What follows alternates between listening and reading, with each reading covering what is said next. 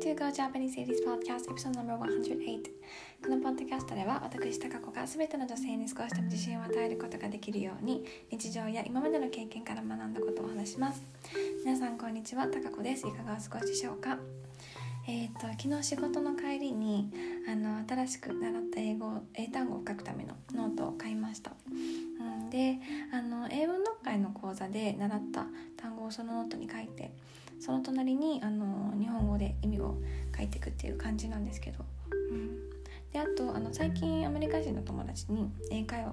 やってもらってるんですけどあのそこで習った単語もねあのそのノートに加えました。うん。であとあの最近 BBC のポッドキャストを聞いてるんですけどあの一度で全部聞き取れないのであの繰り返し同じものを聞いてでこうやって言ってるのかなって想像しながら、まあ、聞いてるんですけど、うん、で、まあ、何度か聞いてあの分からない単語が出てきたらあの一旦ポッドキャスト止めてで意味を調べてノートに書くっていうのも、うん、ややってます。ていうか、まあ、昨日からやってるんですけど。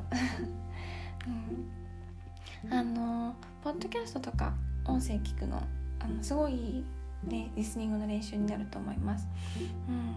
うん、あの私アメリカ人の方がやってるポッドキャストもねあのたまに聞くんですけど、うん、あの普通のおしゃべりみたいな感じの楽しいやつなんですけどあのそれもねあの1回では全部聞き取れないので、まあ、繰り返し聞くんですよ。うん、で Spotify だとあの速度調整ができるんですできるのであのよく前やってたんですけどあの最初は普通のスピードで聞いてで次聞く時は0.8倍速で聞いたりします。うん でその同じのを繰り返し聞いたりもしてました。うんそうであとあの音声聞きながらあのたまにシャドーイングもしたりしてます。うん、そうそうあのー、うん一人で勉強する時のおすすめの方法です。うん、でねあの語学学習をする時にあのいろんなメディア使うのってやっぱりいいなって思ったんです。あの英文記事の読解の講座で扱う記事の中からあのたくさん新しい単語をね学ぶんですけどあのその単語があの BBC のポッドキャストで結構出てきたりするんですよ、うん、だからあのその BBC を聞きながらあこれ前習った単語だってなるのが嬉しいです。そうあのでも習ったけど何だったっけってなる時もあるんですけど、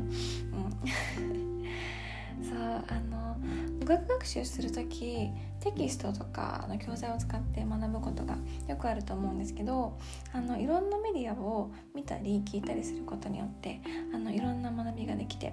うん、面白いです。うん、あのその語学を使いながら